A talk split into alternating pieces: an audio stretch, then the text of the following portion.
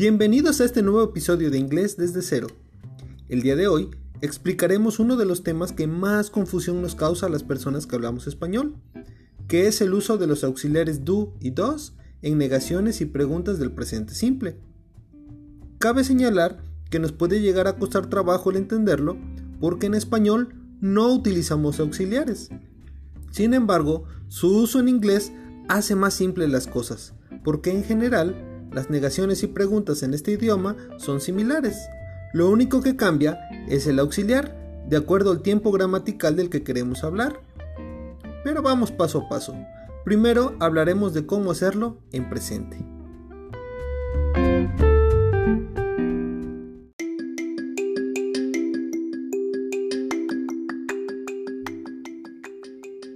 La palabra do es un verbo en inglés que quiere decir hacer. Tal cual aprendimos en el episodio anterior, cuando lo ocupamos con los pronombres he, she o it, este cambia la forma dos, es decir, le aumentamos es al final, ya que es un verbo terminado en o. Aparte del uso como verbo, también se puede ocupar como auxiliar al momento de hacer una pregunta o negación en presente. Veamos la explicación.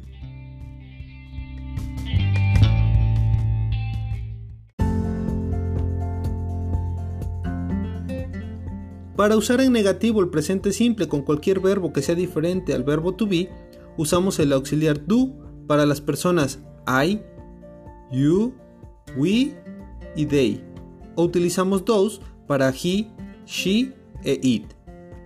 Como se trata de una negación, deberá ir seguido de la palabra not. En contextos informales los podemos encontrar contraídos como don't o doesn't. Este auxiliar no tiene traducción al español, ya que en nuestro idioma no se usa. Su función es indicar el tiempo en que sucede la acción. Do y dos son los auxiliares del presente simple. Este auxiliar se debe colocar entre el pronombre y el verbo. Pon atención a la estructura. Primero mencionamos el pronombre, por ejemplo, I. Después el auxiliar, do, I do. A continuación, la negación, I do not. Ahora el verbo speak, I do not speak. Y finalmente el complemento, Chinese. I do not speak Chinese. Otro ejemplo utilizando una tercera persona del singular sería She does not live in the USA.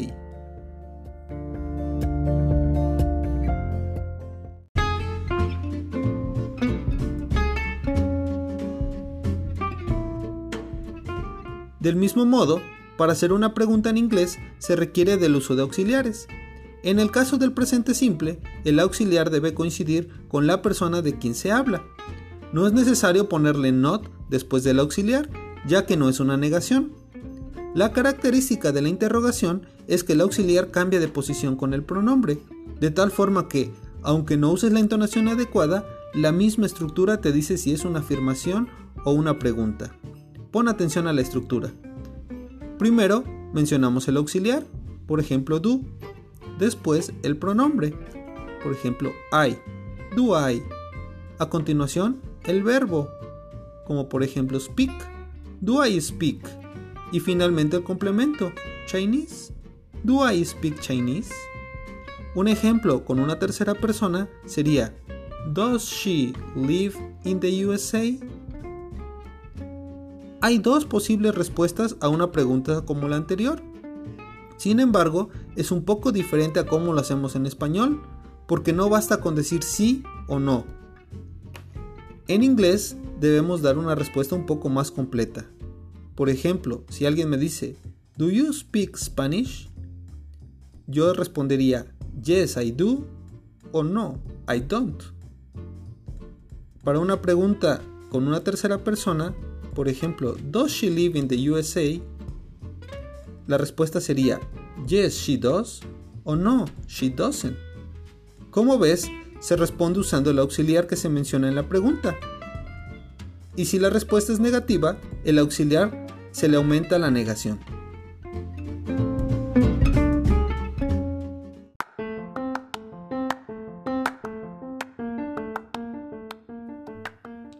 Como acostumbramos, vamos a hacer unos ejercicios.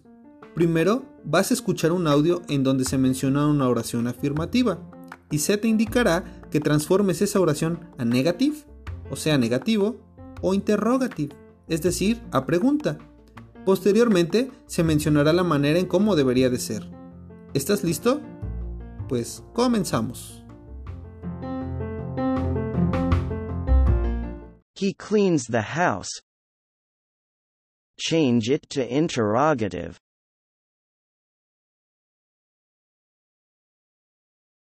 Does he clean the house? They dance rock and roll.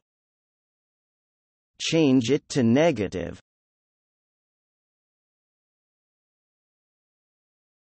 They do not dance rock and roll. We do exercise every day. Change it to negative.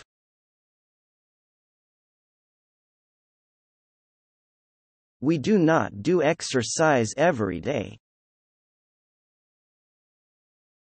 You take a selfie. Change it to interrogative.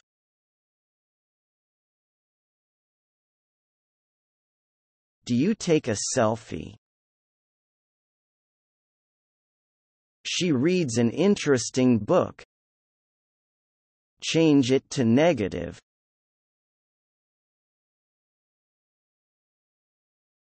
She does not read an interesting book.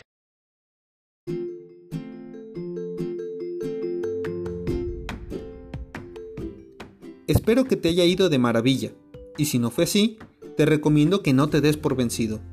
Recuerda que las mejores cosas de la vida son las que toman más tiempo para lograrlas. Nos vemos en el próximo episodio de Inglés desde cero. See ya.